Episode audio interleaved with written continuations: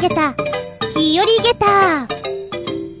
その201、8月28日。わあ、8月もおしまいだよ。小中高の皆さん、宿題、終わりましたか？やってない人、慌てたまえ。慌てて頑張りたまえ。中には、自分の思いを貫いて、やりませんって方もいるのでしょうね。まあ、それはそれでいいんじゃないですか？おいらもね、絶対にやらなかったやつがある。やらなかったっていうか、やれなかった？っていうか、よくわかんなかった？うん。星の観察がね、何回かあったんだよね。でも、なんかよくわかんなかった。そもそもうちからこう、星がよく見えなかったっていうのもあるんだけど、見て、それが何なのさ？確かね、北極星から見て何倍にあるのが、みたいな。そういう計算の仕方だったような気がするんですよ。で、北極星がまず見つからないみたいな。これ毎日やる意味があるだろうかよくわかんないのにいや、ないね。やんなくていいかと思って、星の観察に関しては、やったことがない。でも、一応見ようとは努力した。努力した結果、やらなくていいか、って思ったことがある。皆さんはどうですか？そうそう、先週聞いてきて、ちょっと面白いなと思った。夏休みの宿題、一言劇場おいらちびっこにお芝居を教えている。お芝居だけじゃなくて、例えばオーディションの時にこんな質問あるよとか、あなたのことをよく知ってもらうためにおしゃべりしてみたいなことで、フリートークタイムをちょっとだけ設けてたりする。この間のお題が、夏休みの課題。まあよくあるネタです。我々が子供の頃と比べると、やっぱりちょっとずつ変わってきている。おう。今そんな感じなんだ。みたいなね。でも変わらずやってるものもある。面白いなと思ったのが1年生の男の子。僕は自由研究で習字をやりました。へえ、習字ってさ、もうちょっと大きくなってからやるよな、確か。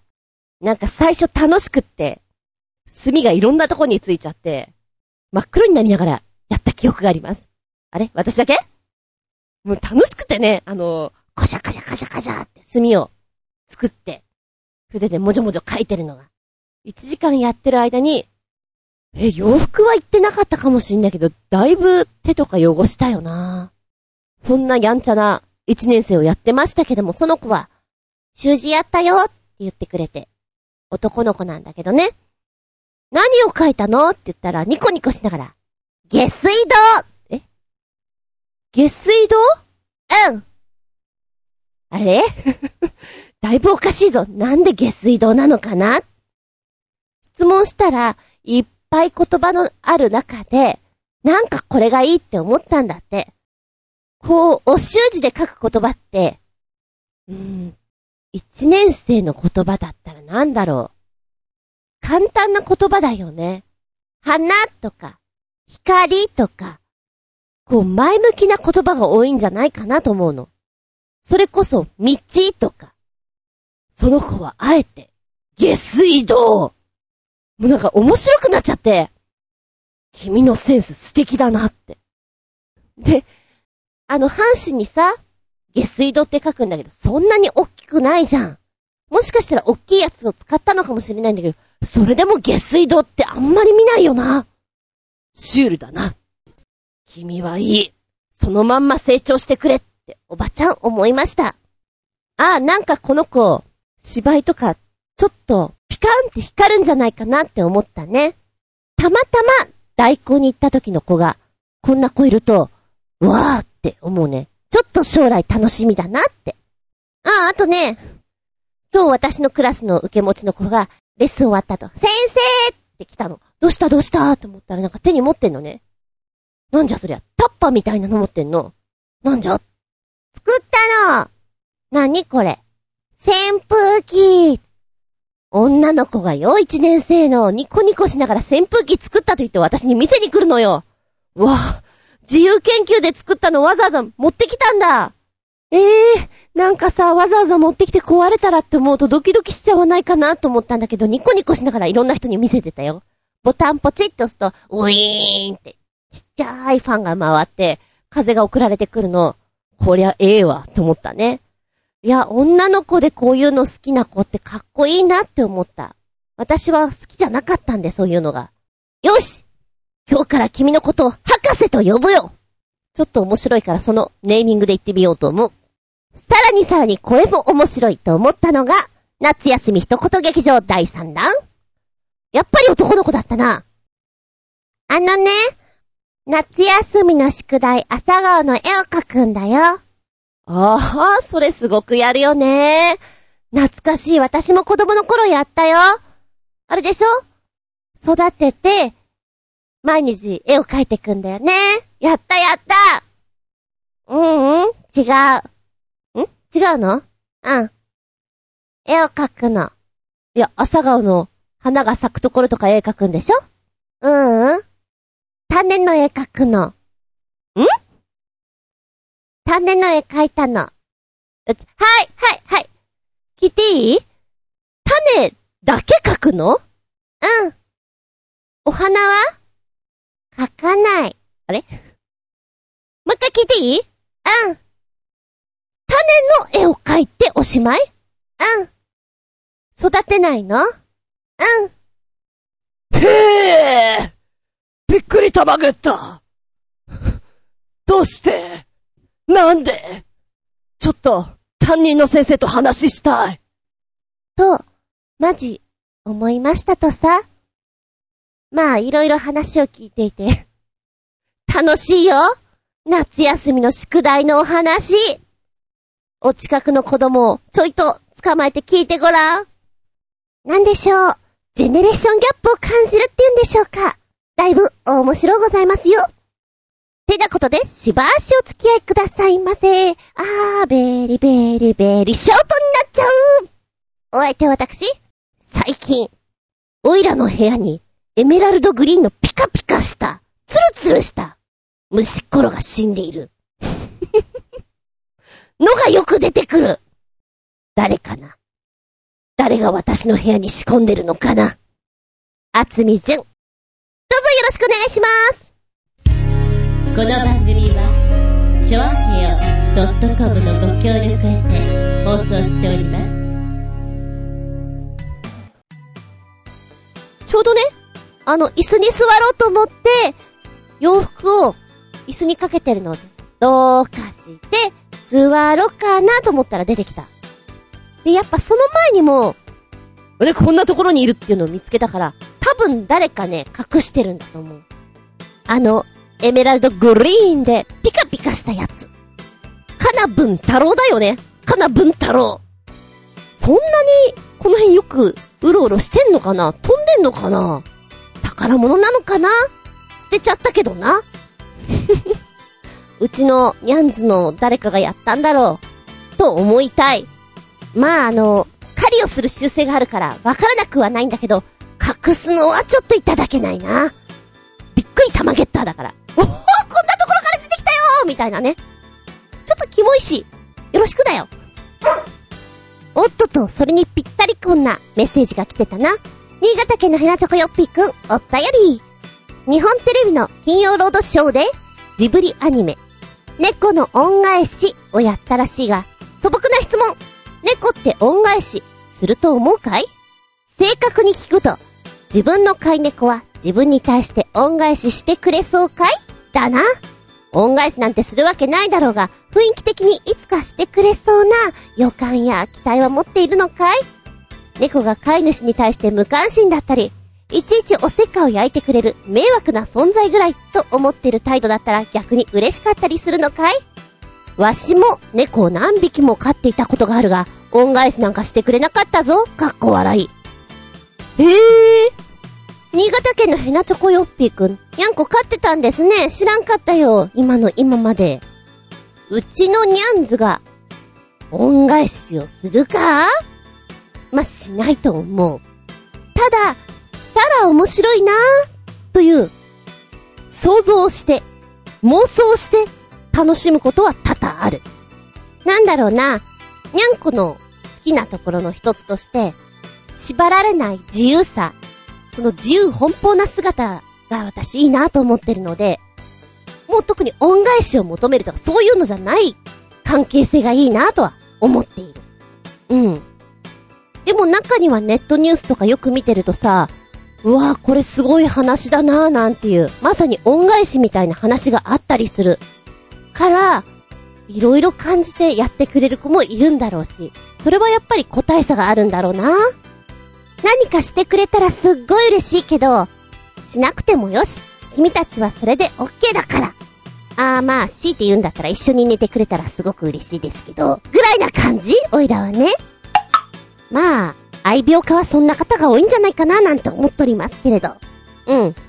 ジブリの猫の恩返し、一回ぐらいは見たことあるかな？でも全然覚えてないんだよね。絵の雰囲気があんまりジブリっぽくなかったような気がするんだけれども、だからかな今ザクッと、あらすじね。ものすごいザクッとが、助けた猫からの恩返しとして、猫の国へ招待された女子高生春が体験した不思議な出来事を描くという作品。はい、ざっくりと言ったよ。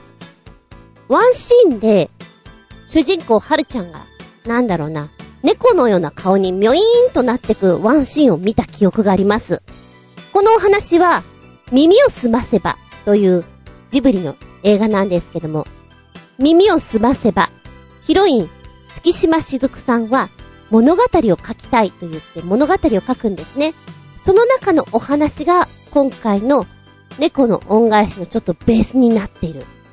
いや、全く同じじゃないですよ。ベースになってるということ。同じような登場人物がいるようですみたいなことが書かれてますけれど。いや、全くお話が思い出せません。機会があったら見てみようかしら。メッセージありがとうございます。うーん。動物って何を考えてるのか、喋れたらいいのに。ってよく人は言います。でも、うーん。喋れないのも、その関係性も、またいいんじゃないかなとは思いますけどね。翻訳こんにゃく、あげるよ食べる？一回だけなら食べてもいいなと思うけど、ずーっとずーっとそれがわかるっていうのも、なんかそれはおかしな話かなーなんてちょっと思ったりもします。ああ、最後に、翻訳こんにゃくってさ、あれ、生のこんにゃくだよね。味ついてないよね。食べなって想像すると結構こんにゃくを生でそのままもしょもしょ食べんのってキモくない？ああ、キモくない？私できないかもよ。なんて話がそれて終わってみる。ルルリラー。うーん、これどっちかな？動画、いや、歌、こっちだ元気でソング、やる気でソング。ロケットマンヨッピーくんから、お便りどうでもいいようなニュースですが、無料動画サイトのギャオに対応したダウンローダーが開発され、かっこもちろん無料公開中。かっこ閉じ。今までダウンロードが困難、かっこめんどくさかった、だったのが簡単に保存できるようになったね。まだまだ開発途中らしいが、高速、高画質で撮れるのがありがたい。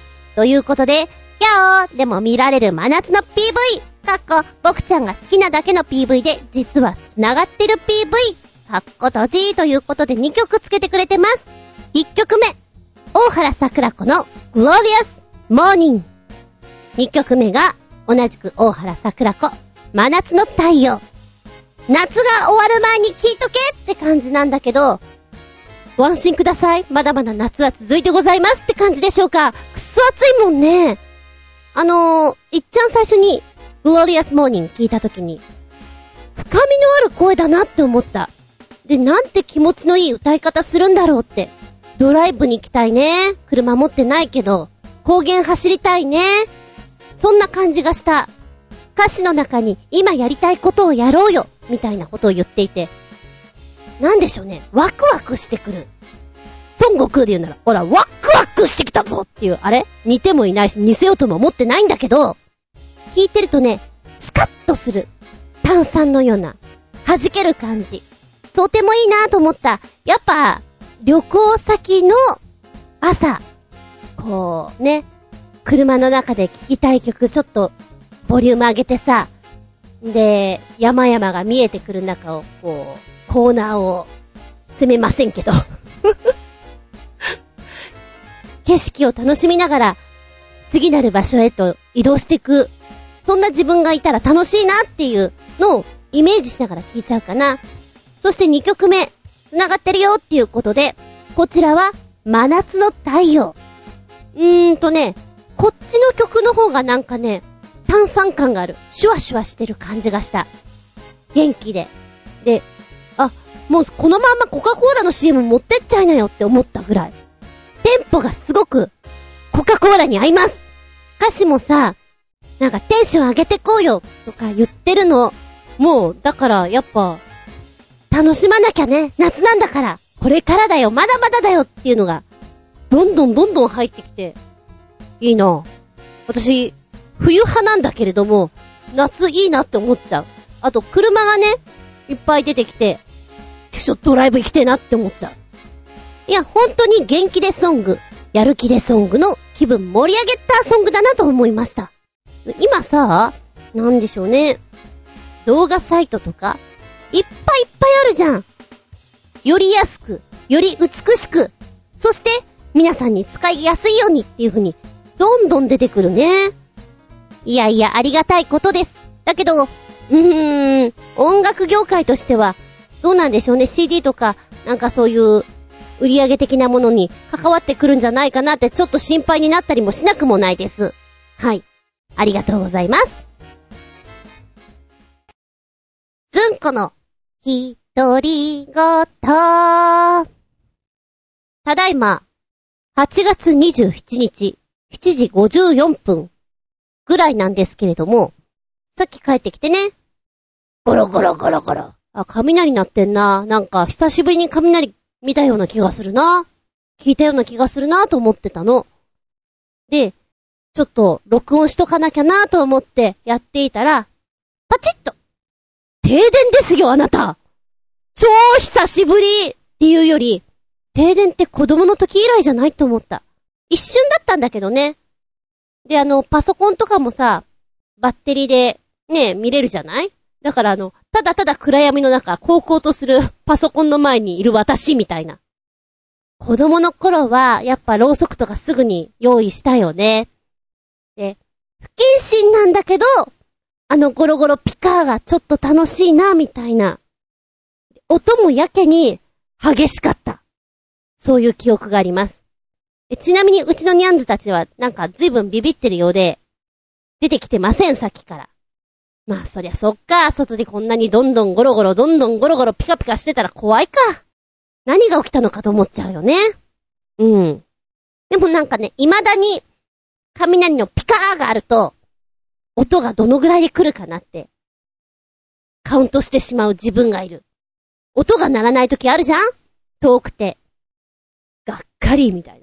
いや、不謹慎でごめんなさい。でもがっかりって思っちゃうんだよね。今だいぶ近い気がする。え？あ、ちなみに私今日ザブザブで帰ってきた。もうちょっとでお家っていうところで、割と大粒の雨になってね。もうなんでしょうね。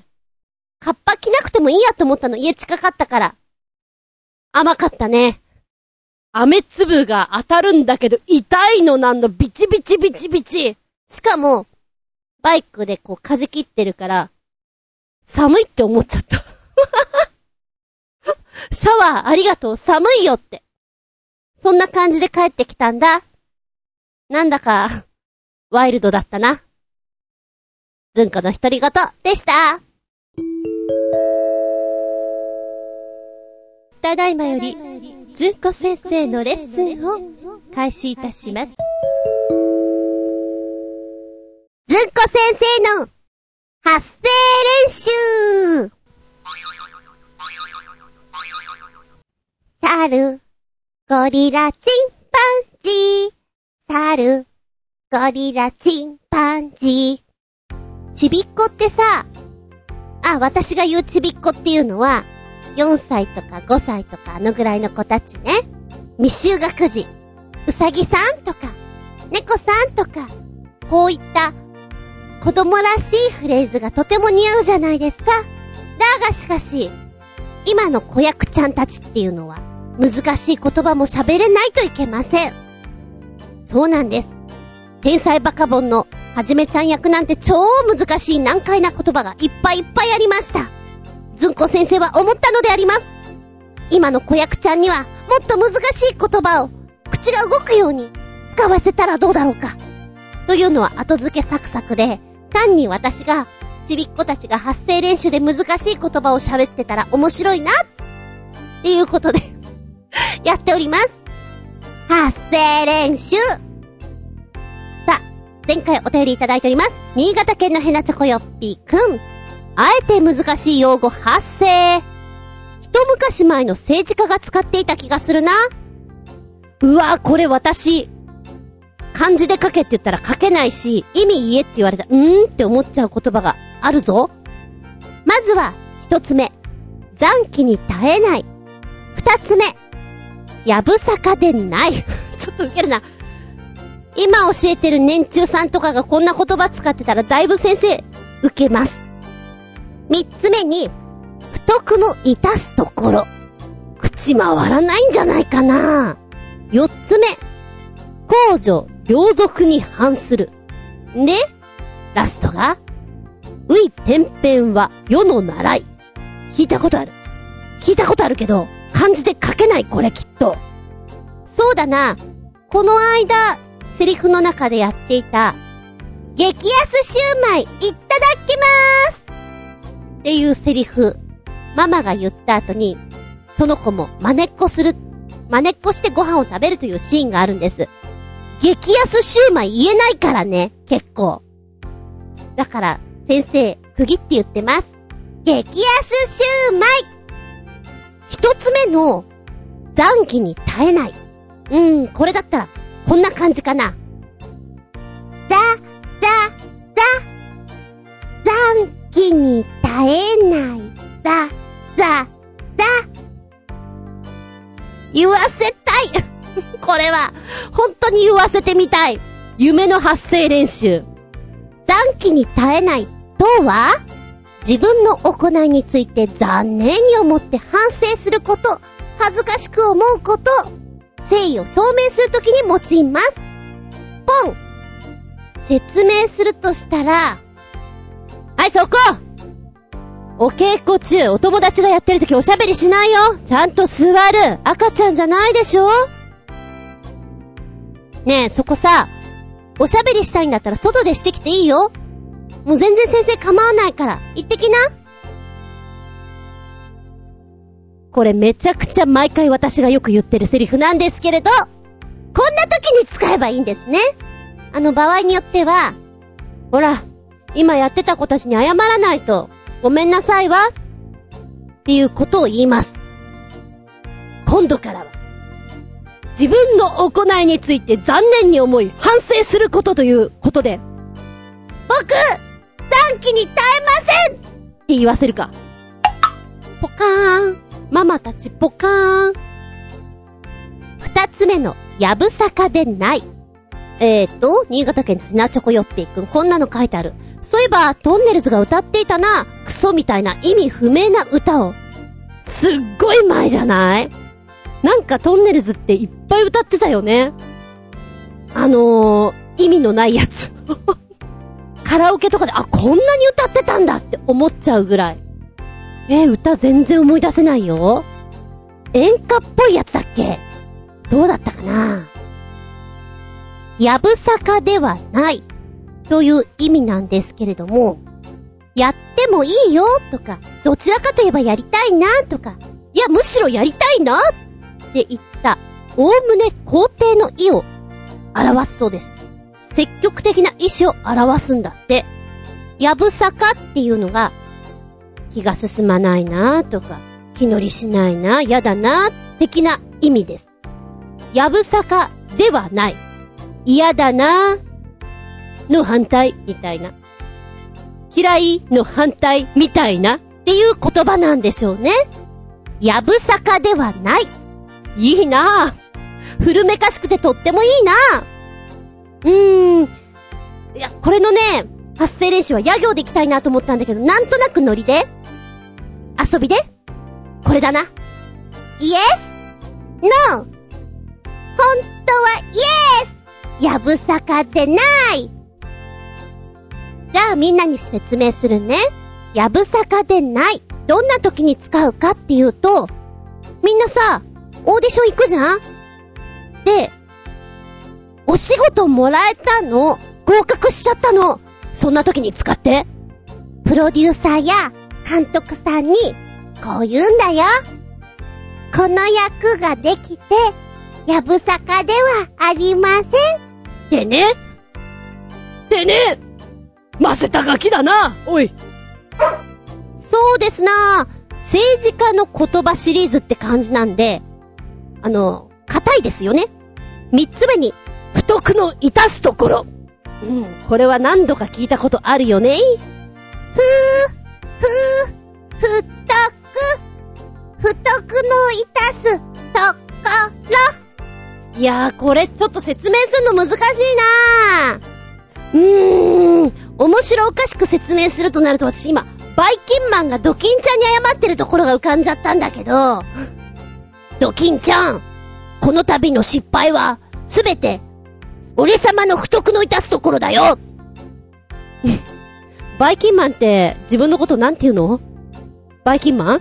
もうなんかその辺がよくわかんないな難しいな、これ なんか、うん、そんな感じ。うわ、難しいボールでした、これ。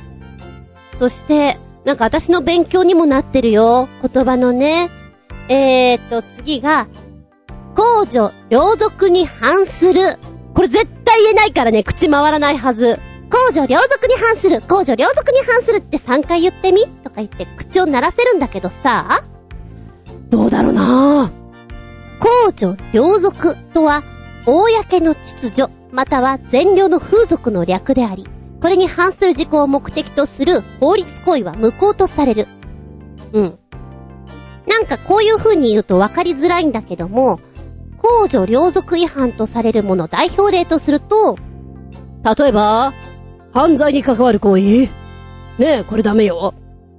次に、取締法令に違反する契約？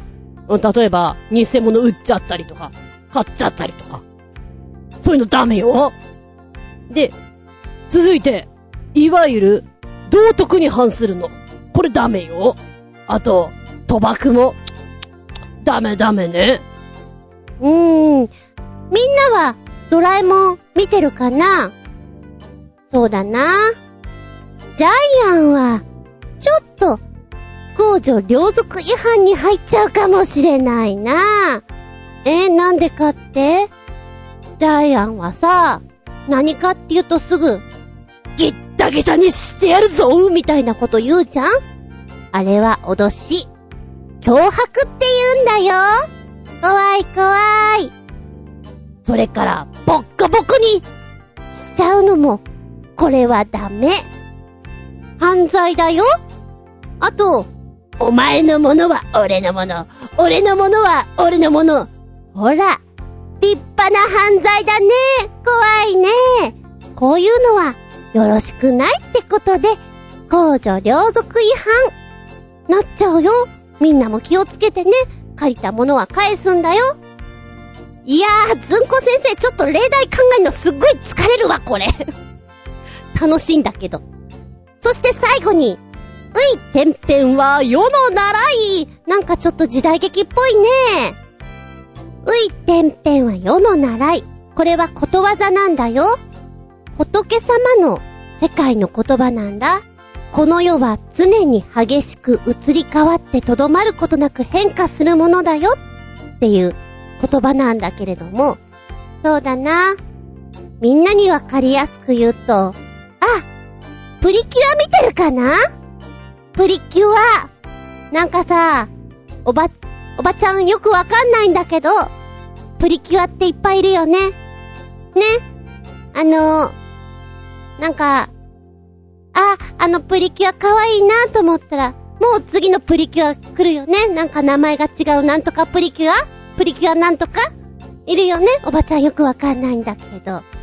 だから、常に可愛いなと思っていても、新しいプリキュアがどんどん来るの。どんどんどんどんどんどん来るの。ね？こういうこと。わかった？ポカーン。難しい難しいよ。説明するの。でも、だいぶ気に入ってる。間違いなくこの、ういてんぺんは、あ、世の習いっていう、ちょっと時代劇調に言わせるね。なんで厚み先生これこんななのって言わせてみよう。やりてーですよ。はい。今日も、ずんこ先生のワンポイントレッスン。発声練習はなんでやるのかな？声を出すためだよ。言葉を覚えるためだよ。どんどん発声やってみようね。あ。夜中にやるのはやめてね。メッセージありがとうございました。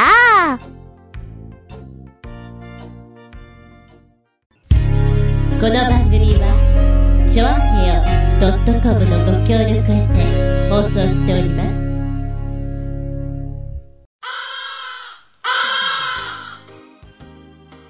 ちょいと、時間がなくて、小分けにごめんなさい。すまん。来週、続きを、やらせてください。お願いします。では次回、9月4日、テーマは、かった、擬人化してみようです。擬人化とは？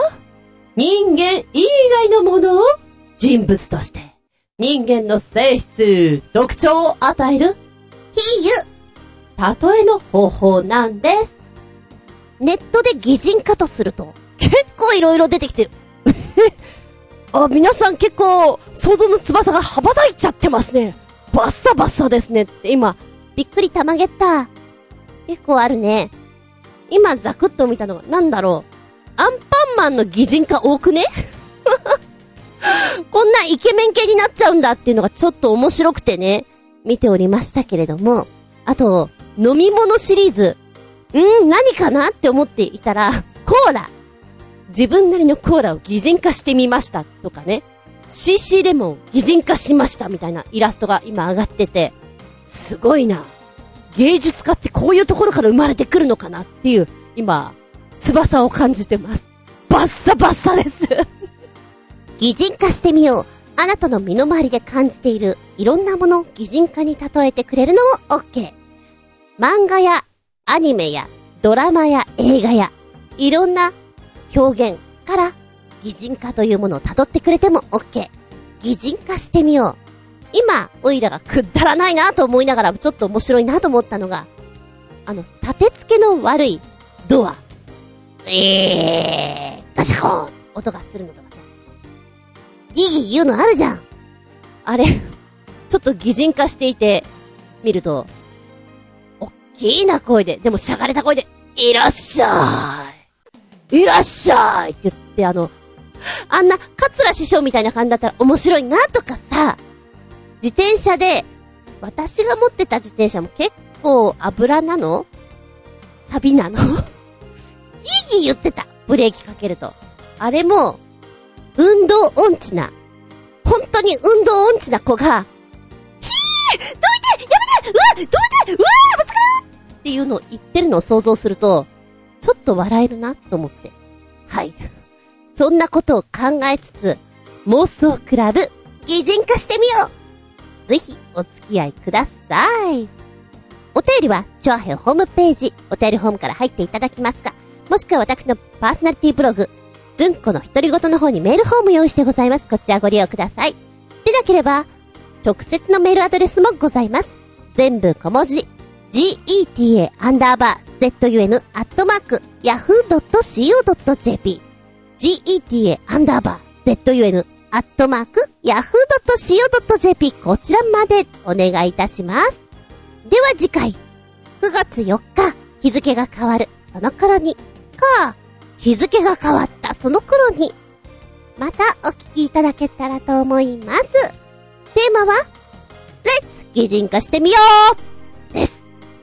ここまでのお相手は私。なんだろう。ずっと、 DA PUMP の USA が流れ続けてます。ファンキーな感じです。厚み純でした。ありがとうございました。見まい、聞くまい、話すまい。ずんこの話も、もうおしまい。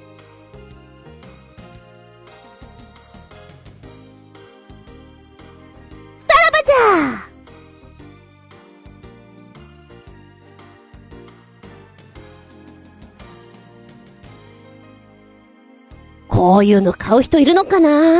ばっかだな？なーで、ちょっと、冷ややかに見ていた商品っていうのがあります。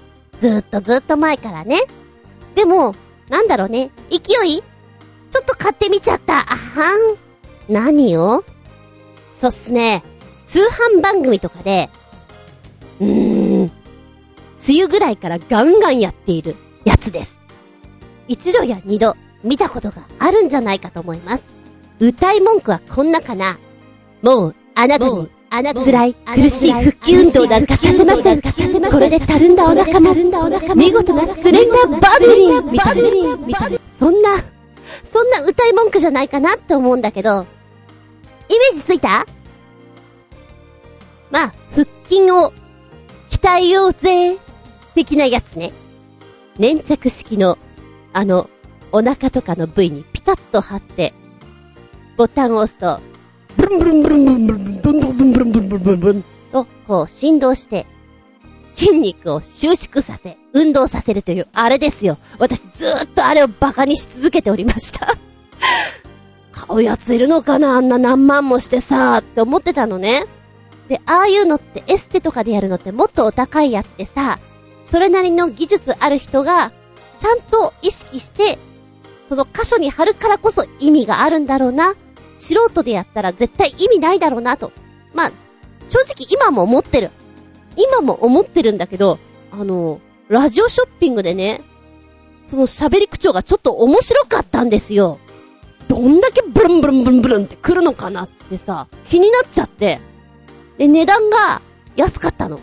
通常ね、多分、通販番組でやってんのって、1万、安くて4、5千円なんじゃない？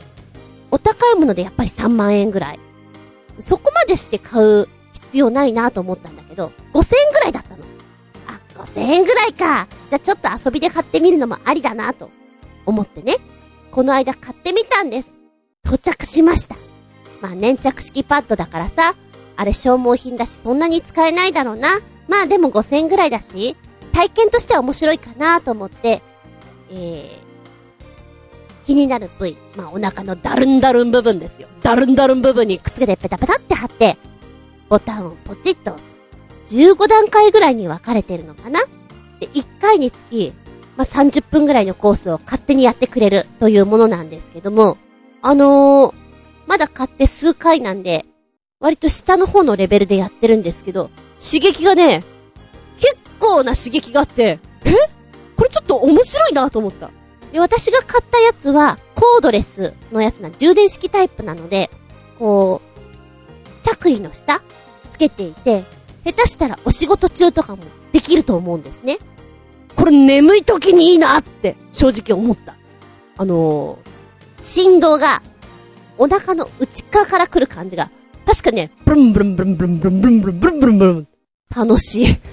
でも聞くかって言われたら、うーん、どうでしょうって思っちゃう。思っちゃうんだけど、まあ5000円ぐらいのお遊びで買うという意味では、なかなか楽しい。で、今買うと、漏れなくってこう、いろいろついてくるじゃん？ついてくるので、お尻の部位と腕にもつけられるパッドも、パッドもついてるのね。まだやってないんだけど。でお尻なんてさ、そうそう鍛えてないから、このブルンブルンやったら結構痛いんじゃないかなと思って。で、嬉しいのが、その30分ぐらいの間に、リラックスモードからスタートして、トレーニング入って、最後クールダウンまで持ってってくれるっていうのが、あ、コンパクトだななかなか、あの、このお値段にしてはよくできてるなと思った。私、運転するときに、結構眠くなっちゃう人なんです。飽きちゃって。これ、運転中につけてたら、ああ、目覚めにいいかもしれないって思ってたりね。ほら、皆様、もう旅行そんなすることないかしら夏休みもおしまいだから。あ、でもほら、秋のちょっとね、連休とか続いちゃったりしてどっかお出かけするとき、渋滞中、暇でしょ？特にドライバーさん。これつけてブルンブルンしたらどうですか？たの、楽しいよ、ちょっと。うーん、結果はそんな期待してない。けど、ちょっと楽しいから、遊びとして使っている。そんな健康グッズです。皆さんもないですか？なんかちょっとバカにしてたんだけど。いや、心の中でちょ、ちょっと気になっているもの？あれ？二とした時に買ってしまったもの？ないですか？いや、1個か2個はあるはずだ。あ、絶対にあって。後悔してる人もいるんじゃなかろうか。あ、どうだろうか？はいはい。これも、お勉強代です。自己投資です。かっこ、遠い遠い目。かっこ閉じ。